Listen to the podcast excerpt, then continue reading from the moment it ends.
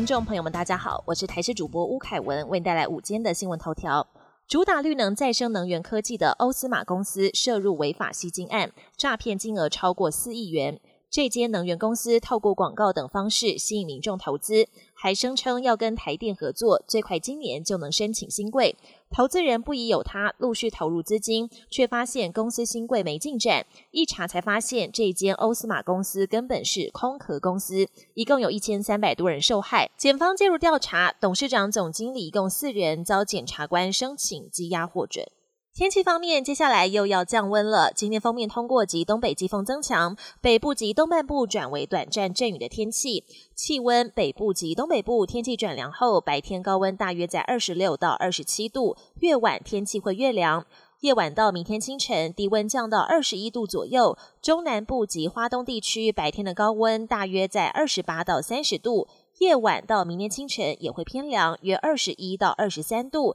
也提醒民众要留意日夜温差。近日有机车骑士公布行车记录器画面，发文抱怨有郭小导护跟师长在路口行人号志红灯时，带头引导大批学生闯红灯过马路。还大言不惭的说是为了保护学生，对此有不少网友认为导护跟师长的做法确实有问题，但也有不少人认为原剖骑士当着学童的面大声的骂脏话也不对。国际焦点：以色列战鼓急催，以色列总理跟国防部长十九号分别到前线视察，总理纳坦雅胡向官兵喊话，以色列将全力以赴给敌人重重一击，赢得最后胜利。在此同时，也门的激进组织向以色列发射飞弹，被红海的美国驱逐舰拦截。而美国现有两艘航母打击群在地中海待命之外，美国宣布增派第六舰队的指挥舰开往地中海。以巴冲突升温，导致全球反美情绪高涨。美国国务院罕见针对全球海外公民发布旅游警示。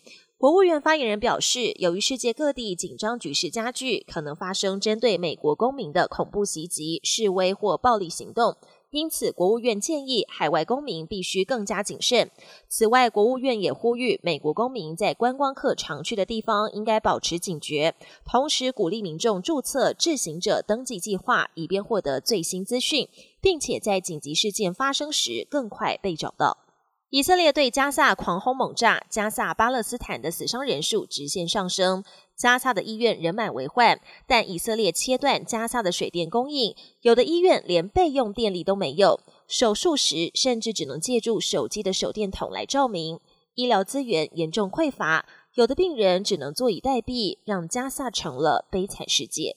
本节新闻由台视新闻制作，感谢您的收听。更多内容，请锁定台视各节新闻与台视新闻 YouTube 频道。